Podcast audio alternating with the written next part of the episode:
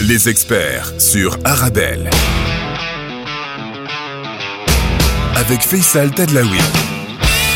Bonjour et bienvenue dans votre émission sur Arabelle comme tous les jours entre 17h et 18h les experts Arabelle pour faire le lien entre la Belgique et le Maroc, entre le Maroc et la Belgique, une émission qui est enregistrée à moitié, vous le savez euh, désormais entre Casablanca et Bruxelles, la moitié à Casa, la moitié à Bruxelles. Aujourd'hui, on est à Bruxelles et une émission, vous l'avez entendu au cours des jours, hein, qui nous permet de mieux nous connaître, mieux comprendre les opportunités qu'il peut y avoir ensemble entre la Belgique et le Maroc, les Belges qui investissent au Maroc, les Marocains qui investissent en Belgique, ceux qui vivent en Belgique, ceux qui vivent au Maroc, ceux qui créent, bref, peu importe, la vie des Marocains et des Belges de part et d'autre. Les experts Arabelle, c'est le Thalys entre Bruxelles et Casa. N'oubliez pas que vous pouvez réagir sur les réseaux sociaux, nous envoyer des messages pour nous dire quels sont les sujets que vous aimeriez que l'on traite ou nous poser des questions, tout simplement. Et enfin, dès demain, vous retrouverez cette émission en replay sur toutes les bonnes plateformes de podcast. Aujourd'hui, préparez-vous, des échauffements, les crampes arrivent. On va parler de sport, mais pas seulement. À la rencontre de Soraya Dadi, qui est coach. Coach. Oui, c'est Ouais, coach. ça. Co- co- en Il y en a plein des coach, coachs en ce moment. ouais, coach, nutritionniste et euh, dans le domaine psychologique. avec. Ok, super. Donc si vous allez mal dans la tête et que vous avez envie de perdre 20 kilos, eh ben, on a la personne qu'il vous faut. Les experts Arabelle, c'est tout de suite.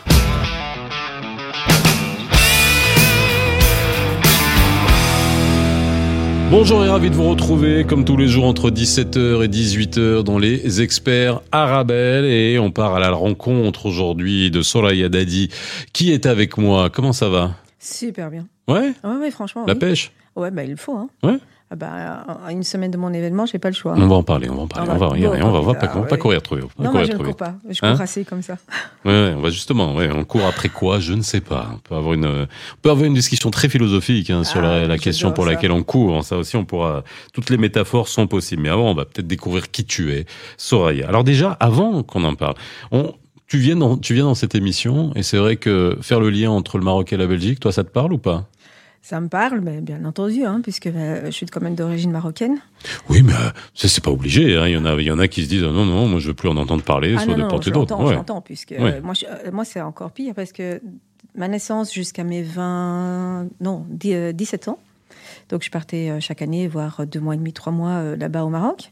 Alors toi, voilà, on repart, euh, partons du début. du début. Du début. Toi, tu es né à Bruxelles. Je suis née à Bruxelles. Ouais. Donc, euh, Tu as grandi dans le quartier euh, j'ai grandi à Ascarbé À Scarbé, oui. jusqu'à l'âge de mes 17 ans. Mhm. Ensuite, j'ai été en Flandre. Donc, Mhm. Mais euh, Bruxelles, ben, j'y travaille, euh, c'est ma vie, ma famille y est. Donc, j'ai tout le monde qui est ici. Et tes Mais parents originaires d'où? Tanger. Tanger. Donc voilà. Donc, mais ils sont ici. j'ai cette chance. Sauf que mon père est décédé il y a un an, mais euh, Ouais, ma mère est ici. Euh, elle est entre ici et le Maroc. Ouais. Donc, euh, une partie là-bas, une partie ici. Donc, les billets d'avion, c'est très facile. On y va là-bas, on, la on va chez elle, on passe du temps avec elle. Mhm. Et on redécouvre un, un- nouveau Maroc. Donc, c'est extraordinaire. Donc, au départ, on est allé chaque fois, chaque année. Puis, on a fait notre carrière, nos études. Et durant plus de 20 ans, je suis plus retournée. 20 ans 20 ans. Tu n'y as pas mis les pieds. J'ai plus mis les pieds. Ouais, tu vois, c'est pas, c'est pas anodin que je te pose cette question quand même. 20 ans. 20 ans et je suis retournée parce que le premier marathon que j'ai fait, c'est celui de Marrakech. Et j'avais 17 ans et je me suis juré que euh, quand ils ont refait les 30 ans aux fêtes de Marrakech, je suis retournée et il y a 4 ans seulement. Alors, comment alors, on va se dire, pour les gens qui nous écoutent, on va te présenter. Euh, Soraya, je t'ai présenté comme coach sportif, mais c'est Ah très oui. réducteur. Il n'y a pas que ça. Non, pas du tout. C'est ce que tu fais aujourd'hui. Je vais pas te demander ton âge parce que ça n'a pas, c'est pas très élégant. Pas un souci. Non, non, mais je, voilà. Donc, après, avec les marqueurs temporels que tu vas nous donner, j'y suis pas allé depuis 20 ans, depuis 30 ans, 40 ans, si on additionne. J'additionne depuis tout à l'heure, ça fait 60, 70. Non, c'est pas bon, ça. Ça fait quasi 50 dans un mois et demi, oui. Non. Oui. Faut courir, les amis. Hein? Alors, il y a Ahmed, le petit jeune qui a 18 ans, qui réalise 18, l'émission derrière. Il est, en train de, il est en train de te regarder. 50 berges, mon vieux. 50. Hein? Voilà. Alors, si t'as une femme de 50 ans comme ça, mon vieux, je peux te dire que t'as réussi ta vie. Mais si tu veux te maintenir comme tu es, je peux te promettre, je te fais courir demain avec moi. Oui, il faut le faire courir. faut me le fatiguer un peu là. D'accord. il s'est tapé un sandwich comme ça avant de rentrer dans la régie. C'est pas possible. Je sais Ah pas comment il va c'est- faire. C'est la croissance. C'est pas possible. ça va jamais de toute façon. Alors justement, comment t'es arrivé Alors, on, on- on va reprendre sur ton sur ton parcours. Tu es coach aujourd'hui, mais ça veut dire que tu es une sportive de haut niveau à la base. Oui, en fait, euh, j'ai, je suis dans le bain en fait depuis l'âge de mes 9 ans. Et puis, euh, donc j'ai fait euh, de la natation, puis euh, j'ai découvert la course à pied. Première, premier marathon, c'est celui de Marrakech à mes 17 ans. Mhm. J'ai eu la chance de pouvoir faire mon brevet de coach en même temps, puis mes études en psychologie. Et quand on associe au fait la psychologie avec le sport, il y a un élément manquant, c'est la nutrition. Oui. D'où j'ai repris mes études à mes 30 ans. Là, j'ai fait, la- j'ai fait euh, trois ans de nutrition. D'où, quand je travaille au fait avec les personnes euh, que je coach, c'est dans le domaine nutritionniste, au niveau sportif et au niveau mental, de façon à pousser les gens. Donc, euh, il faut vraiment une belle structure et euh, un bel équilibre pour pouvoir arriver euh, à ce qu'on désire vraiment. L'objectif n'est pas de courir très vite. L'objectif n'est pas ne de pas faire un sport bien défini. Il faut faire d'abord un choix. Et dès qu'on arrive à ce choix, on se dit, on fait le premier pas et puis on développe. Tout est dans le développement, comme dans la vie de tous les jours. hein. Quand on commence un travail, on commence le travail, on apprend en fait euh, le domaine, on regarde ce qu'il y a autour de soi, et puis on développe toutes les choses qu'on peut euh, développer. Quand on arrive à euh, cette euh, profession, c'est ta profession, coach, Oui. aujourd'hui. Oui. Bon, c'est pas un hobby, c'est ta profession, Ah non, ton activité. Ouais, non, mais voilà, c'est important de le dire Oui, parce qu'il y en a beaucoup qui le font à, à part, et puis il y en a qui qui euh, qui, euh, qui en font une profession, et, et- et c'est ton cas. Euh, on répond à un besoin qui est déjà très personnel à la base, c'est-à-dire que euh, le coach, on accompagne. Parfois, on répare, on aide à, à les personnes à se réparer elles-mêmes. Est-ce que ça part de est-ce qu'on peut réparer sans avoir été réparé soi-même? On apprend à l'autre euh, de se réparer, mais la personne ne peut que se, se réparer qu'elle-même, en fait. Si elle ne fait pas le pas de pouvoir avancer et de se construire, on ne peut pas apporter au fait euh, la solution à cette personne. On est là vraiment pour les accompagner. Et moi, je suis là, au fait, pour réparer ce qui est réparable. Et le suivi, c'est eux-mêmes qui, euh, qui doivent arriver à le faire.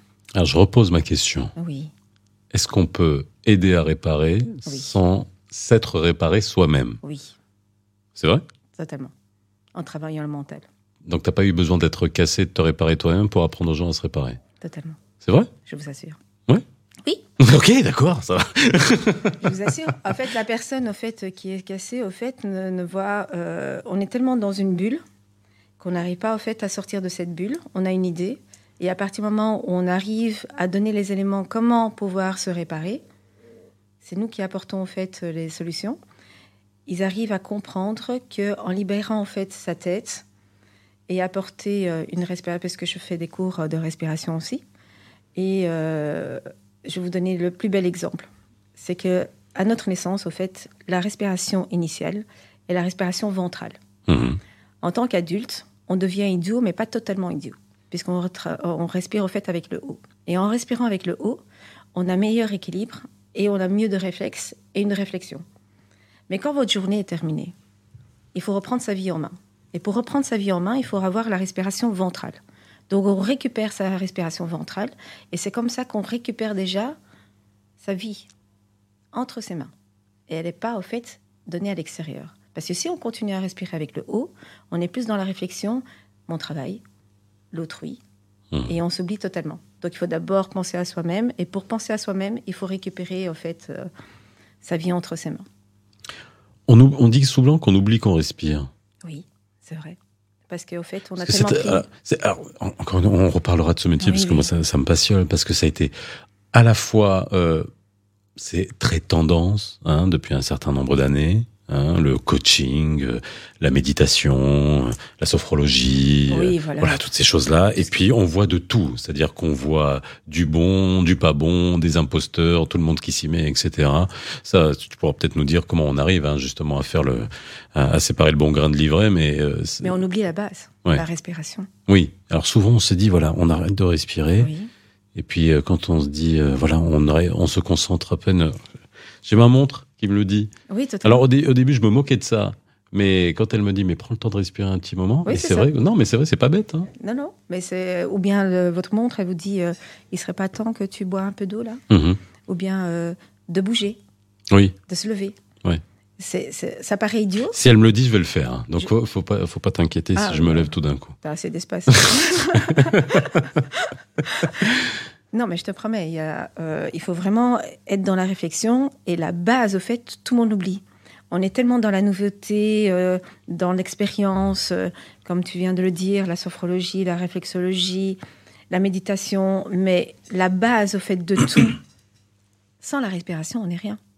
Et c'est pour ça que je demande aux gens d'abord, avant d'ouvrir euh, votre esprit à ça, apprenez d'abord à respirer. J'ai fait l'expérience. Alors, on parle, parle de respiration. hein. Je, Ouais. je, je, je- je navigue avec toi, hein, parce que non, mais je, je comptais aborder d'autres sujets dans, dans, dans l'ordre, mais là, on est en train de discuter et je navigue. Et puis, on parlera, Ah. euh, bien sûr, de sport. On parlera de, de l'événement hein, qui aura lieu le, le 19 novembre. On parlera de l'associatif aussi, parce que voilà, hein, dans la société civile, tu es extrêmement, tu es extrêmement active. Mais comment on a enclenché sur la respiration? C'est vrai que j'ai fait l'expérience. J'ai fait mon baptême de plongée cette euh, cette année. Et c'est là où on se rend compte finalement qu'on ne sait pas respirer. Oui. Et c'est la première fois de ma vie où j'ai, avant de pouvoir descendre, j'ai paniqué pendant une minute parce que, en fait, le rythme de ma respiration n'était pas calé, n'était pas suffisamment bien calé. Et quand j'ai conscientisé ma respiration, j'ai eu un apaisement qui était monumental. Est-ce que c'est ça finalement conscientiser qu'on respire et puis se rendre compte de voilà de, de toute cette substance dont on a besoin pour vivre tout simplement? Oui, oui, oui. Et on réalise au fait qu'on a oublié au fait tellement de choses, on est passé devant tellement de choses. Et euh, vous avez un état de stress, par exemple.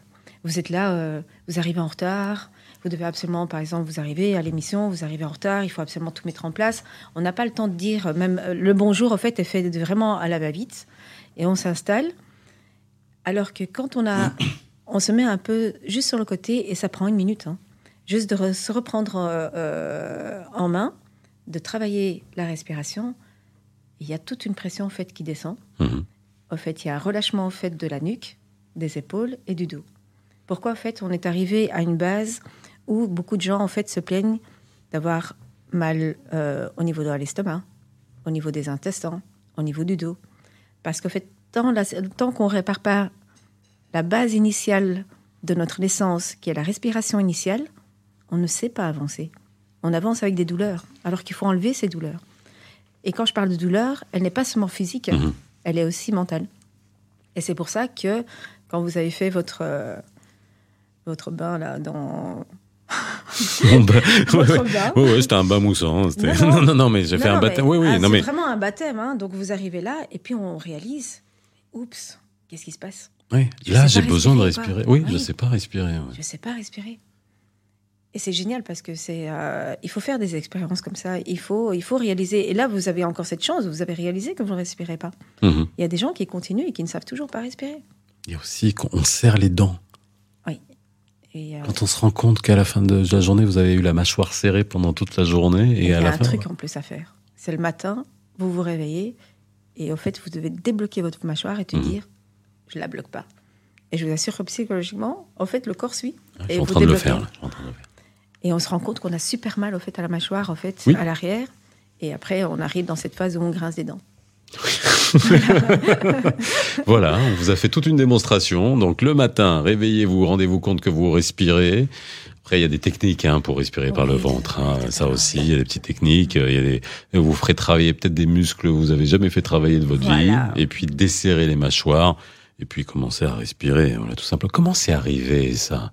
Je veux dire, cette... euh, Encore une fois, je reviens au peut-être au, au démarrage. Comment on arrive à une telle... euh, euh, c'est une passion finalement. Je le, je le vois, de- Ah je oui, l'entends. oui, c'est oui, une oui. passion et c'est pas seulement, un, c'est pas seulement un boulot, c'est pas seulement quelque chose. C'est une, c'est une passion. Comment on y arrive? On a, c'est des problèmes qu'on a dû régler à un moment donné? C'est une réparation aussi, Je peut-être? dirais que la majorité des sportifs, c'est ça. Ouais. Ouais. On court après quoi? On court après euh, le soulagement et la libération dans la tête. C'est euh, c'est extraordinaire. Et après, quand on découvre. Alors, moi, j'adore la nature déjà. Mhm.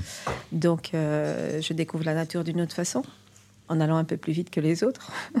mais euh, mais c'est tellement beau, au fait. Et quand on a la chance, au fait, de, faire, de courir un peu partout dans le monde, on découvre des paysages juste extraordinaires. Et au fait, on s'évade totalement.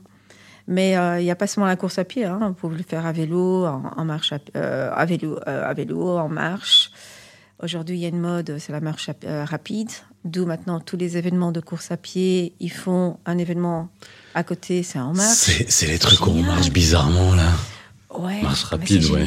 Oui, non, non, mais je dis pas le contraire. C'est juste que visuellement, ça fait bizarre. Ça fait très vite. Ouais, mais là, c'est vraiment des marathons de, de, de marche très rapides. Mais euh, vous pouvez faire des marches rapides vous-même qui, euh, au lieu de faire euh, 10 km en, en 2h30, eh ben, vous le faites en 1h30, quoi. En marche. Ouais, ça c'est faisable, ça, oui. Ah, d'accord, bah, je... génial. Ah oui. Ah oui, oui. Je marche beaucoup dans Bruxelles. hein. Depuis que j'ai découvert Bruxelles, je marche euh, énormément. C'est génial, mais Bruxelles est magnifique. Hein Ah oui, oui. ah oui, c'est- il y a juste les gens qui ne qui découvrent pas encore Bruxelles comme il le faut. Non, la dernière fois, j'ai fait Gare du Midi, Ever, à pied, voilà. Et puis voilà, je me suis Génial. baladé. J'ai dû mettre quoi 1h40, mais je suis allé, je marchais un peu vite quand même, parce que j'avais un rendez-vous. C'est magnifique, Bruxelles, pour. non, euh, franchement. Ouais. Allez, on fait une petite pause dans les experts arabelles et on continue de découvrir un Soraya Dadi. On va parler là un peu plus technique, hein, peut-être de marathon, de, de voilà, de, de différentes disciplines hein, qui Oui. sont qui sont intéressantes. La relation avec le Maroc, c'est intér- c'est intéressant parce Ah. qu'après 20 ans d'absence, la perception que tu en as aujourd'hui, c'est ça, ça nous intéresse et on parlera également du marathon qui est prévu le 19 novembre. hein, mais c'est un marathon de spinning, c'est-à-dire qu'on on reste sur place dans le spinning. On reste sur place, mais c'est comme si on roulait à l'extérieur. Ouais. Et les instructeurs qui donnent cours, c'est vraiment euh, des marathoniens, des triathlètes et des Ironman. Et on en parle. Les experts Arabelle avec euh, Soraya Dadi. On fait une petite pause et on se retrouve dans quelques instants. À tout de suite. De retour sur le plateau des experts Arabelle, ici à Bruxelles, à Scarbeck, avec une fille de Scarbeck, hein, finalement, Soraya Dadi. Ah oui Ouais. Ah oui, euh, ma mère est toujours à Scarbeck. hein. Donc, euh, elle habite près de Place Mézère. Donc, euh, voilà, Voilà. T'es chez toi, quoi. je suis chez moi ici. Enfin, c'est moi qui suis chez toi aujourd'hui. Ouais. On parle de marathon, on parle de sport, on parle de coaching, on parle de nutrition, d'accompagnement. Alors je vais pas dire, hein, t'as des clients, mais dont on va pas dire les noms sans leur Non. autorisation, on le dira pas, mais bon, on les connaît. Voilà. Nous, ici.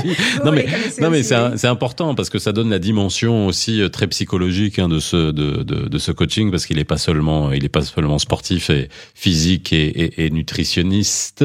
Ouais, nutritionniste. Il y a aussi toute la, tout l'aspect psychologique de- de- d'accompagnement. Avant qu'on reparle de ça, euh, sur les disciplines justement que toi tu as pratiquées euh, ici et tu nous as dit ta, ta première expérience de marathon, c'était à c'était, à Marrakech.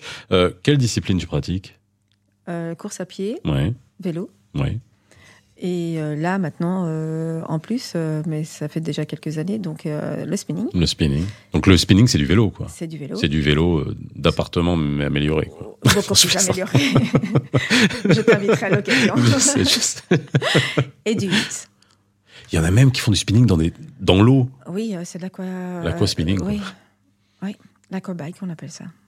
Et, et je donne des cours de HIT aussi. Hit. Du HIT. Alors c'est quoi le hit? Alors, c'est euh, haute intensité. Ok. Donc, euh, je travaille au fait euh, le rythme cardiaque, où le cœur est relativement haut. Mhm.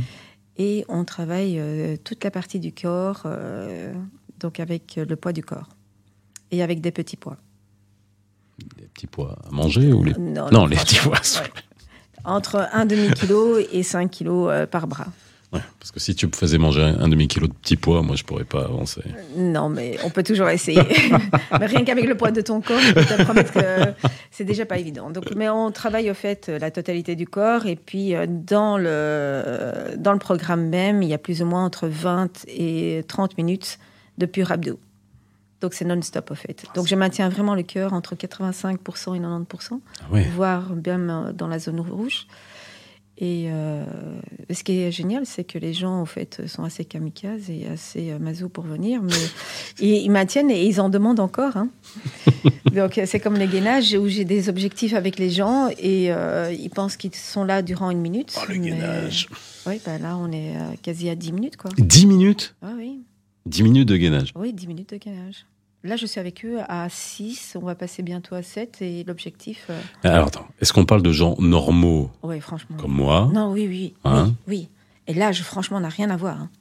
On serait étonné au fait. euh, Non, alors, moi- non, c'est la question, alors vraiment, de, de- de manière sérieuse, lorsqu'on est en haute intensité, donc Oui. on est sur une fréquence cardiaque qui est élevée, oui. j'imagine que c'est pas tout le monde qui peut le faire. Il y a un moment, il y a des précautions à prendre. Ou alors la fréquence Mais la cardiaque fré- haute, est-ce que, euh, voilà, est-ce que à 50, alors, bon, mais je, parle de personnes normalement constituées. je parle pas de gens comme toi qui font ça depuis 9 ans, qui sont pros, qui à mon avis doivent avoir un corps aussi programmé pour ça aujourd'hui et qui, qui ne peuvent même pas s'en passer. Mais voilà, euh, jusqu'à quel âge et, et en, en quelles conditions il faut être pour pouvoir faire ce genre de choses? Alors, c'est accessible vraiment à tout le monde. Par exemple, les gens qui viennent à mes cours, donc euh, je leur demande déjà de venir avec euh, quand même euh, une montre avec Ouais.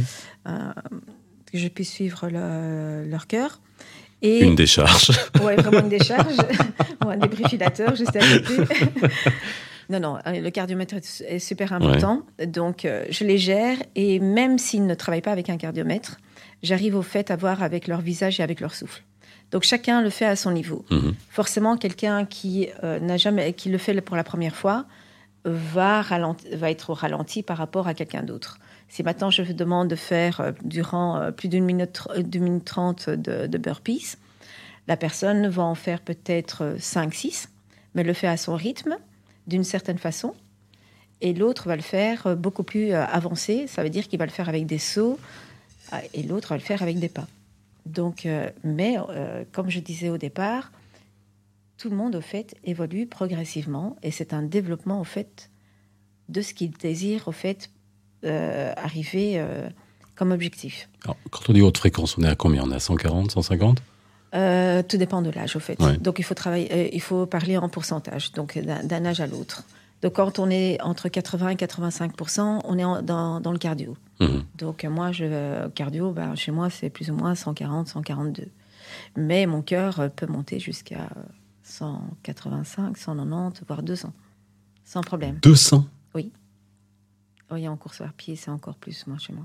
200. Mais je travaille dessus. alors, alors, ce que je comprends pas, c'est que pourtant, les, on dit que les sportifs de haut niveau habitués ont un cœur qui bat Très bas. plus lentement, bat très bas. Auparavant, oui, mais bon, on va. euh, j'ai- J'aime pas trop en parler là-dessus, mais j'ai une maladie au fait qui touche mon cœur, d'où euh, je suis assez bizarre. C'est quand je cours, par exemple, mon cœur est relativement très très très haut. Quand je dis très haut, c'est à Mhm. 200, et il faut que je cours 5 à 7 km, et mon cœur descend à 140. Donc, j'ai pour rééquilibrer, d'où c'est pour ça que je disais dès le départ que la respiration a une importance énorme. Les médecins jusqu'à aujourd'hui, au fait, n'en reviennent pas parce que je leur ai prouvé qu'en faisant du sport, au fait, on pouvait rééquilibrer, au fait, euh, un cœur qui ne devrait pas fonctionner normalement. Je voulais pas t'attirer sur ce terrain-là. hein. Tu l'as dit, de manière spontanée, mais je pense que c'est important. C'est vraiment important. C'est important de le souligner parce que euh, quand beaucoup de gens vont se dire ah non mais moi je peux pas faire, se trouver un prétexte pour dire mais moi je peux pas y aller, je peux pas faire de sport parce que si, parce que li, parce que mi, parce que etc. Là, tu es en train de, de, de prouver que malgré euh, voilà cette, euh, ce souci, entre guillemets, ou cette particu je vais appeler ça une particularité euh, que non, tu mais on peut bah, le dire ouvertement. hein. Ouais. Donc, j'ai une maladie euh, qui est suite à un cancer que j'ai eu durant 10 ans. Et durant le cancer, en fait, on ne s'est pas rendu compte qu'il y avait une autre maladie qui s'était ajoutée. Et j'ai une maladie qui touche euh, mon cœur, qui touche mes reins, qui touche une grande partie de mon corps et qui touche aussi mes muscles. Donc, mais il est clair que je ne peux plus courir comme avant, où j'avais euh, une cadence de 14 de moyenne, 7. 14 km heure 14,7. 14,7 km heure. Oui, de moyenne, auparavant. Aujourd'hui, je ne peux pas parce que je sais que je peux, au fait, euh, euh, avoir des gros problèmes au niveau cardiaque. Donc, j'ajuste vraiment euh, le grand maximum entre. Je crois que l'explosion que j'ai fait dans les jambes, le maximum que je peux faire, c'est 12 km/h, en sachant que je peux y aller plus loin, mais si je le fais, je sais que je me mets en Tu danger. risques. Mais j'ai pas, j'ai plus besoin de me mettre en danger puisque j'ai eu mon temps et j'ai pu m'épanouir dans ce que je Mhm. voulais. Mais aujourd'hui, je m'épanouis tellement en fait en partageant ce que je peux euh, à- à- aux personnes que je coach ou que je ne coach pas, parce que faut savoir que dans mon travail, vu avec mon ASBL, donc mon association, j'offre aussi mon savoir parce que il y a beaucoup de gens en fait qui ont un savoir, qui ont une connaissance et qui ne veulent pas le partager parce que soi-disant ils ne sont pas payés ou quoi que ce soit. Ok. Non, on est dans le partage. Donc c'est pas parce qu'on n'a pas les moyens de pouvoir le faire que je ne peux pas le partager. Donc j'apporte mes connaissances aux autres et de voir les gens s'épanouir dans, euh, dans mes passions, on va dire, c'est super beau à voir. Euh, je t'ai senti pudique sur euh, Oui. Cette partie-là. Tu t'es livré, merci. Je t'en je t'en remercie. Euh, c'est quelque chose que tu ne mets pas en avant Euh, Jamais. Jamais? Non. En... Alors, par pudeur, je comprends. Mais est-ce que.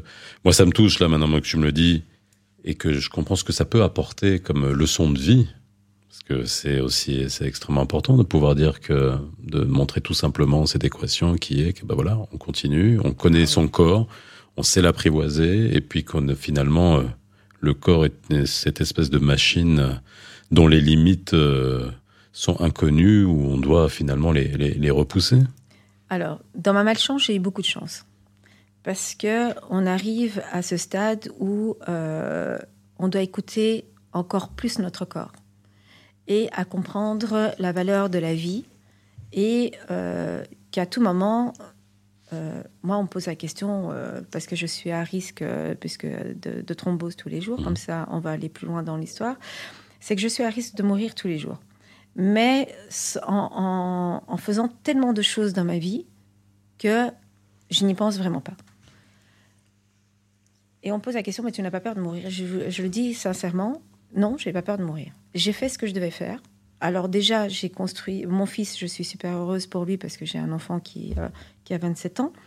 Et euh, cet enfant, euh, cet enfant en fait, qui est un homme qui, est- qui a son indépendance, qui a son appartement et qui a pris sa vie en main. Et c'est juste extraordinaire parce que mon devoir. Il n'appelle pas sa maman pour... Alors j'ai de la chance parce qu'il m'appelle juste pour me dire je t'aime, donc ça va. Il me téléphone pas pour me dire maman, tu veux faire, faire mon linge? Oui, voilà, c'est ça. Voilà. non, bah, c'est cool, non, ça va. je- non, non. Tu l'as bien élevé. Oui, il se fait à manger depuis l'âge de ses 12 ans et il cuisine super bien, donc j'ai beaucoup de chance. Moi, il n'a pas eu de chance avec Si. non, non, euh, non, j'ai beaucoup de chance avec lui. Euh, non, on, est, euh, on, sait, on se lève le matin et on a le plaisir de vivre, en fait. Parce qu'on on voit les vraies valeurs qui sont autour de nous. Et euh, par exemple, euh, je vais passer euh, devant un champ et je vais voir l'évolution, en fait, de, tout ce qui est autour. Donc, je vois que la plantation, en fait, a poussé, les fleurs se sont ouvertes. Je vois que la personne, au fait, tiens, aujourd'hui, tu es un peu plus étiré, qu'est-ce qui se passe? On a une visibilité tellement minutieuse et, je pousse plus dans, mon, dans mon métier, je pousse plus les gens à, respirer parce que c'est la première chose, c'est vraiment la première chose que Mhm. j'apprends aux gens. Et euh, de dire, vous avez la chance, réalisez que vous êtes là en vie, que vous n'avez pas de problème et qu'il faut bouger.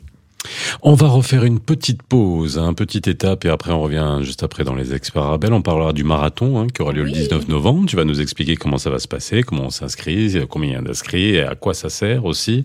Euh, les actions que tu as fait hein, d'un point de vue sur le terrain avec ton ASBL, avec ton avec ton association, et ce que tu en fais avec le au Maroc aussi, ça c'est c'est un Oui. point intéressant. Bah voilà, on va parler de tout ça dans la dernière partie de l'émission Les experts Arabelle avec Soraya Dadi. C'est tout de suite. De retour sur le plateau des experts Arabelle, nous sommes à Bruxelles euh, avec Soraya Dadi qui est avec nous et qui nous raconte son histoire, hein, qui est euh, une histoire, euh, allez, inspirante, euh, touchante et puis euh, pleine de pleine d'entrain, quoi, voilà, pleine de rythme et, et, et plein d'espoir. Moi, j'adore. En tout cas, merci, merci de livrer ton histoire ici sur le plateau des, des, des experts. Allez, 19 novembre prochain. Oui. Il y a un marathon a un marathon. spinning. Alors le fameux spinning, le vélo qui fait du surplace. Bon, ah, je- désolé, hein, Non, je rends mais ça c'est pas truc, grave. mais voilà, j'essaie d'avoir. Et bon, je, je fais un peu le naïf depuis tout à l'heure, mais je cours beaucoup hein, quand même. Moi, j'adore courir. Ah, hein. Je cours beaucoup. Euh, Et ça te fait du bien. ça me fait énormément de bien. Ah ça non, me non, fait énormément de bien. C'est la dopamine, les endorphines, tout ce qu'on veut. Et puis, euh, alors sans être un, un totalement accro, mais il faut que je cours. Et c'est vrai que c'est quelque chose qui est. Mais c'est juste pour garder un rythme dans la journée. Et au fait, on a notre esprit tellement euh, libre et on peut faire place au fait à, à notre côté, euh, aller dans ton domaine. à- moi, pour moi, c'est de l'art ce que tu fais parce que passer d'un sujet à l'autre, arriver super à son aise, euh, là sur le plateau, parler de tout et de rien, de passer. euh, C'est ça. Franchement, c'est Ça s'appelle une douce imposture. J'adore. non, non, mais c'est extraordinaire. Mais quand on a l'esprit encore plus libéré, bah, on a, on sait tout faire, moi je trouve. Alors, le 19 novembre, Le 19 novembre. qu'est-ce qui se passe? Alors, euh, comme depuis euh, 1900, euh, non, 2010, donc euh, là, on va faire le 11e SDF marathon. Malheureusement, avec le Covid, euh, on a été bloqué Mhm. durant deux ans. Donc, euh, je fais un marathon de spinning qui dure 7 heures. La toute première fois que je l'ai faite, ça, ça a duré quand même 24 heures. 24 heures. Et on a, euh, j'ai roulé 24 heures, ça c'est clair. Il y en a quelques-uns qui, il y en a deux, il y a deux personnes qui ont essayé de faire les 24 heures. Mais oui, oui. Et j'ai déjà fait 24 25 heures. heures. 25 heures roulées. Non-stop. Non-stop. Euh, Alors, je connais les 24 heures du Mans, mais même dans les 24 heures du Mans, il y a un arrêt au stand pour changer les pneus, euh, etc. Ah ouais, faire le. J'ai fait vraiment les 25 heures. J'ai été la première à faire. Comment le 25 heures. corps peut tenir 27 heures? Les articulations. Je suis en train de parler vraiment alors, de la mécanique euh, euh, physique, euh, voilà, tout simplement. Sque- squelette, euh, tendons. euh, comment est-ce que ça peut tenir 24 heures? Euh, en préparant, euh, il faut pas beaucoup de choses. hein. donc déjà l'alimentation, donc ça c'est clair. Oui. Euh, boire euh, suffisamment, mais pas trop non plus quand on roule. Parce que c'est- il faut juste s'hydrater. Et de l'eau. De l'eau. oui. Malheureusement, oui. Malheureusement, oui. Et euh, à côté de ça, euh, ben, le mental, au fait, c'est ce qui fait le tout. Le mental, c'est ce qui fait le tout. Sans ça, on n'y arrive pas. Et forcément, les tenues vestimentaires euh, adéquates pour tenir euh, 24 heures, parce que sinon, Bah oui. ah ouais, non, c'est pas faisable. Il y en a qui ont dégusté. hein. Oui, les frottements. Oui. Oui, oui. oui, c'est Ben ça. voilà. Quand, quand on commence à faire du sport, on découvre ça. Et après, il faut expérimenter et après comprendre que. D'où j'ai fait les 24 heures. Puis j'ai réalisé au fait. Alors, il faut savoir que dans mes événements, euh, j'adore le monde artistique parce que j'ai une chance inouïe de pouvoir coacher au fait euh, le monde artistique. Mhm. Et euh, j'ai aussi une chance d'avoir grandi avec mon oncle. Tu coaches le monde artistique. Oui. Donc, tu as fait maigrir des artistes connus. Euh, C'est surtout au fait la voie respiratoire, maigrir, euh, Ouais. gr- euh, même grossir. hein. Donc il y a des gens qui veulent grossir aussi. hein. Il y a des gens qui veulent grossir. Oui, oui, parce qu'ils sont tellement. Oui, c'est Ouais. une vérité et c'est aussi. On n'en parle pas hein. assez. Non, mais c'est vrai. C'est important que tu le dises parce vérité. ouais. Il y a des gens qui ont vraiment des difficultés à prendre du poids et à prendre une masse. Et euh, c'est tout un travail aussi euh, et qui est Et beaucoup ça provoque plus le- complexe. Ça, ouais, mais ça provoque le même type de complexe que peuvent avoir les gens qui veulent, qui veulent en perdre. hein. Totalement. Donc, voilà. Et euh, dans le monde artistique, c'est plutôt la respiration. Hmm. Mais euh, le monde de l'art, c'est aussi euh, tout ce qui est peinture. Et ça, j'ai eu de la chance. Et la littérature française, grâce à mon oncle, je me suis ouverte à ça. Tout ce qui est opéra, théâtre, ça a été une belle dé- découverte pour moi. Et je me suis enrichie, enrichie dedans. Et c'est ce que je suis aujourd'hui. C'est grâce aussi à mon oncle. Euh, donc, mon marathon. Ouais, le marathon du le 19 marathon. novembre. C'est un marathon maintenant, je l'ai raccourci à 7 heures parce que c'est on roule, c'est vrai, 7 heures, Mhm. qui est pas très agréable.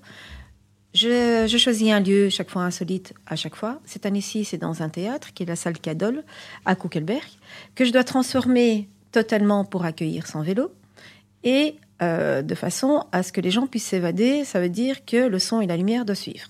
Donc on doit s'imaginer qu'on est dans une boîte. d'accord. Donc, euh, toute une structure, au fait, de son et lumière qui est engagée et qui, euh, qui prend quand même deux jours. Ça, c'est une chose. Mais pour qu'on soit bien durant cette heure, pour qu'on s'ennuie pas, il y a le monde artistique qui arrive.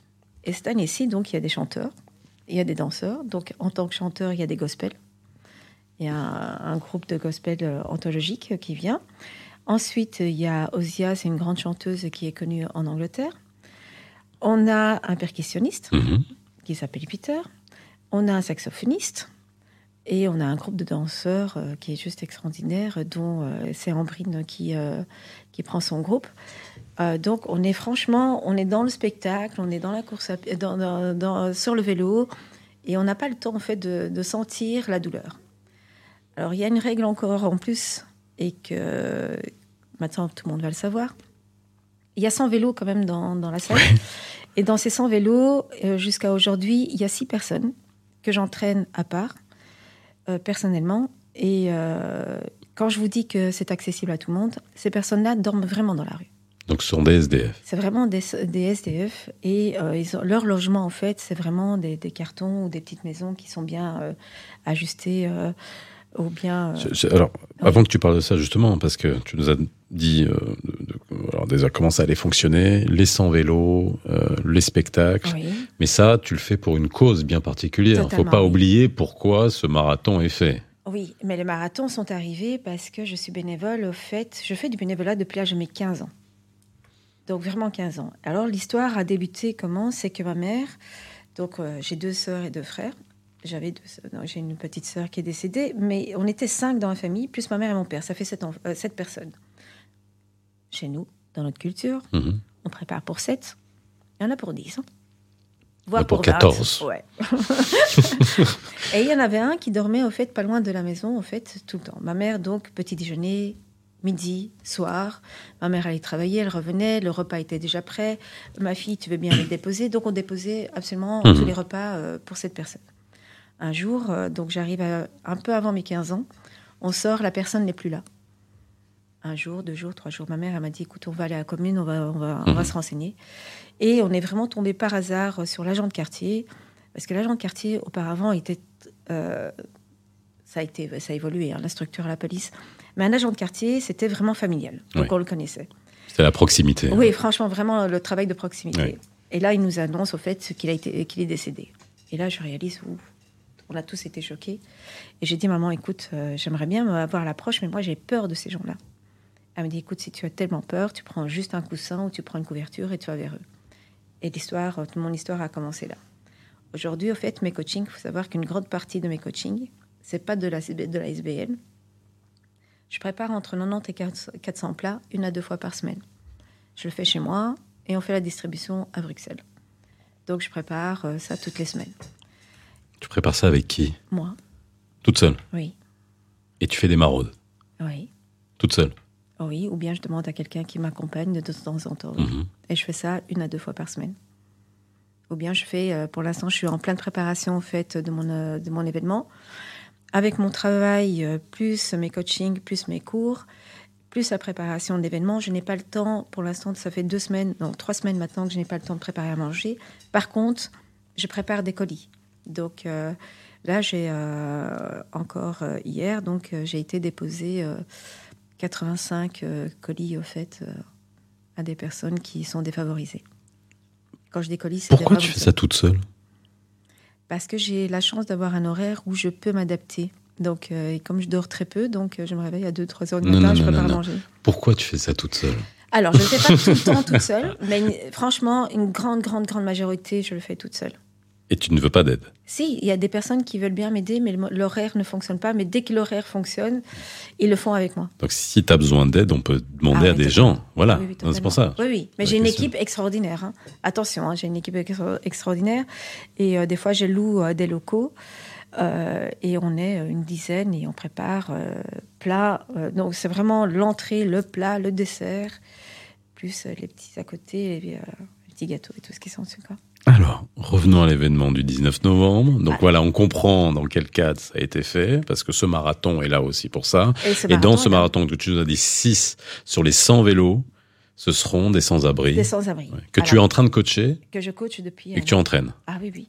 Et eux, au fait, le- c'est ce que les gens, il faut comprendre, pourquoi les gens s'inscrivent. euh, ils ont peur de s'inscrire pour les 7 heures. Et eux se disent, vu l'année qu'on dort, toute l'année, au fait, du 1er janvier au 31 décembre, ce qu'on vit durant euh, toute l'année, les 7 heures ne sont rien. C'est rien du tout. Et Ton la- souffrance. C'est pas une souffrance. Parce qu'en fait, ils ont une Tu as parlé de reconnaissance. douleur tout à l'heure. Oui, mais ils ont pas de et Non, là, ils ont une reconnaissance. Il n'y a pas de préjugés. Ils sont en tenue de sport. Mhm. Donc tout le monde se parle, en fait. Et l'un est à côté de l'autre et ils se disent Ça va? Tout va bien? Tu as besoin de l'eau? Ils, ont, ils ont de l'eau durant l'événement et tout, mais on leur parle que- comme des Ouais, êtres humains. ouais, mais hein. question, est-ce qu'ils seront identifiés pendant l'événement ou pas? Jamais. Rien, voilà. Il n'y a personne qui sait qui c'est. Ok. Là, les tenues de... Franchement, Mhm. vous venez, vous pouvez venir en costume, en training, tout ce que vous voulez. Mais quand vous êtes sur un vélo, vous avez une tenue euh, adaptée pour le vélo. Donc, il n'y a personne qui sait qui c'est. Donc, ils se parlent, ils se disent le prénom. Il y a juste les prénoms, en fait, qui se disent euh, Oui, comment ça va Euh, On passe de Thierry euh, à Abdel, à Abdel à Henri, à Henri à, à Jaco. voilà. Il y a des Italiens, il y a des Juifs, il y a des musulmans, il y a des chrétiens, il y a des athées, il y a de tout. Mais il n'y a personne. Alors, il nous reste quelques minutes. Le Maroc, qu'est-ce que tu as Est-ce que tu as déjà organisé ce type de marathon? Euh, Et puis euh, voilà, failli. pour les mêmes causes. T'as failli. Ah, ça, ça, ça a été une très très belle histoire. Donc, euh, quand je, euh, faut savoir qu'à mes 17 ans, quand j'ai fait mon marathon en fait euh, de Marrakech, j'ai atterri à Casa. Et là, euh, à Casablanca, on va C'était quand ça? euh, mes 17 ans, il y a 33 ans. Et il y a 33 ans, en fait, euh, il y avait des bidonvilles juste à côté de la mosquée. Ouais. Plein de bidonvilles. Il n'y a plus maintenant. Aujourd'hui, qu'est-ce qu'il y a?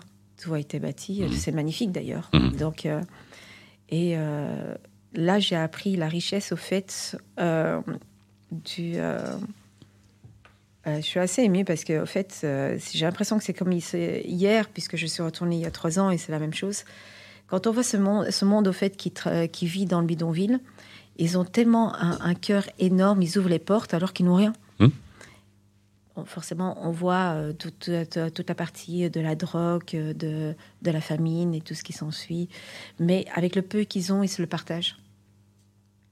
Et, euh, et là, je me suis juré au fait que j'allais continuer, que j'allais développer ça. Et quand je suis, euh, quand je vois aujourd'hui euh, ce que je peux faire comme événement, et que faut, je veux juste préciser au fait que pour l'événement du 19 novembre, l'argent qui sera réco- récolté, Mhm. c'est que les gens qui sortent de la rue, puisqu'on fait du travail de rue, l'argent qui, euh, quand ils sortent de la rue, ils prennent un appartement.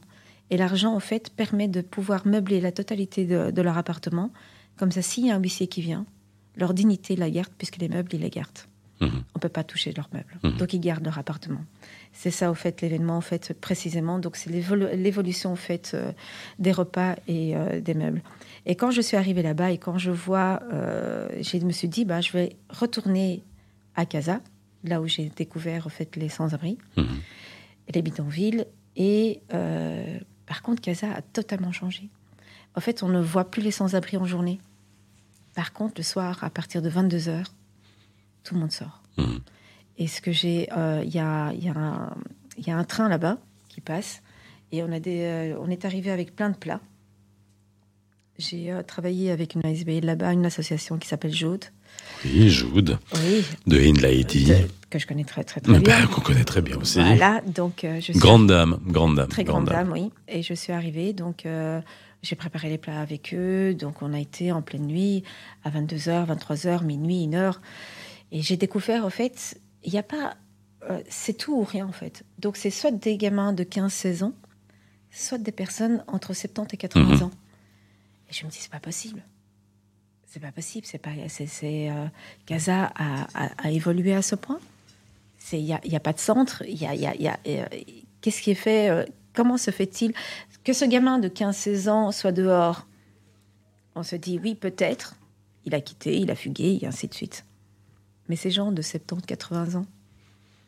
Et là, en fait, je me mets dans la réflexion et je me dis non, je dois apporter mon événement là-bas et trouver des solutions pour Casa. Mais je ne suis pas la solution non plus parce que ben, quand on voit, par exemple, l'association Joute, ce qu'ils font déjà là-bas sur place, euh, il y a plein d'associations. Hein.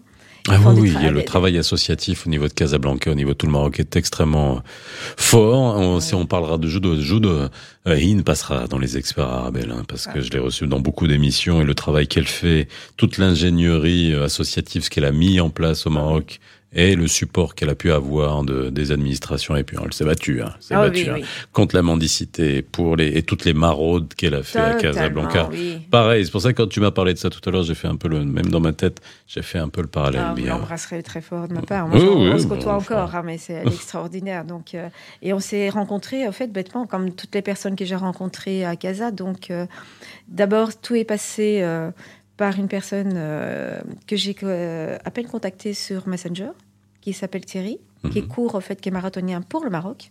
Donc, c'est un Italien qui vit à Casa et qui court un peu dans le monde pour euh, Casa. Là, j'ai euh, rencontré Ahmed Iraki qui a un club qui s'appelle Badr, donc qui est à Boassa, donc À. Darboassa. C'est là où j'habite. Ah ben voilà. Et c'est là où vous voyez tout le monde courir. Et puis, voilà. Mais c'est Tout le monde court là-bas. Ouais, franchement, mais Après quoi, je sais pas, mais tout le monde court. tout le monde court, mais en plus, et, euh, les, les- les- les groupes se- s'agrandissent Ouais. euh, et ça évolue euh, extraordinaire. Et quoi. beaucoup de femmes, beaucoup d'hommes très mélangés euh, tout sur la âge, côte. ouais, on a l'impression âge. que c'est pour 20 ans, mais alors que quand on voit les groupes, c'est 50, 55, euh, voilà, de 40 ou 55, 60 même, donc j'en connais très bien, énormément. Et il s'est proposé, il m'a dit, bah écoute, si tu veux venir faire ton, ton événement, tu viens chez moi. Donc euh, voilà, donc euh, je me suis jurée. Et puis euh, quand j'ai été donc, Donc ça, c'est en à novembre, venir. oui, mais je l'ai fait en Ouais. novembre de 2019 pour y aller, et je devais retourner au mois de mars de 2020. Et Frontières ont fermé. Covid, confinement, bababli, bababla. Et comme les événements maintenant ont, ouvert, donc. Eh ben, faut y aller, il faut revenir. ah, je- ah oui, c'est- clair. Même les gens étaient à soif, ils voulaient déjà s'inscrire pour Casa. Bah écoute, merci en tout cas Soria d'avoir été avec moi. C'est moi qui on, te remercie. on arrive à la fin de l'émission. Merci de t'être livré, merci de ton voilà, de ton ouverture, de ta de ta pudeur aussi, puis euh, de ton parcours hein, qui est extrêmement inspirant. On le rappelle encore une fois le 19 novembre le marathon de 7 heures de spinning organisé par Soraya Dadi. Rappelle-nous le lieu. Alors, le lieu, c'est à la salle Cadol, à Kuckelberg, donc à, à rue François euh, Delcon, numéro 25. Et pour s'inscrire, en fait, il faut, faut passer par le site du SDF Marathon. Et euh, vous avez juste à cliquer euh, à participation et euh, Et voilà, et c'est simple. C'est simple, franchement. Sinon, vous, si vous tapez SDF Marathon, vous avez mon numéro de téléphone et pouvez, euh, ou bien vous m'envoyez un mail à sdfmarathon.gmail.com. Merci beaucoup Soraya. Et vous, on se retrouve bah, très vite dans les experts Arabelle entre 17h et 18h. N'oubliez pas que dès demain, vous pouvez retrouver le podcast pour écouter l'émission en replay sur toutes les plateformes de podcast. À très vite dans les experts Arabelle. Bye bye. Les experts sur Arabelle.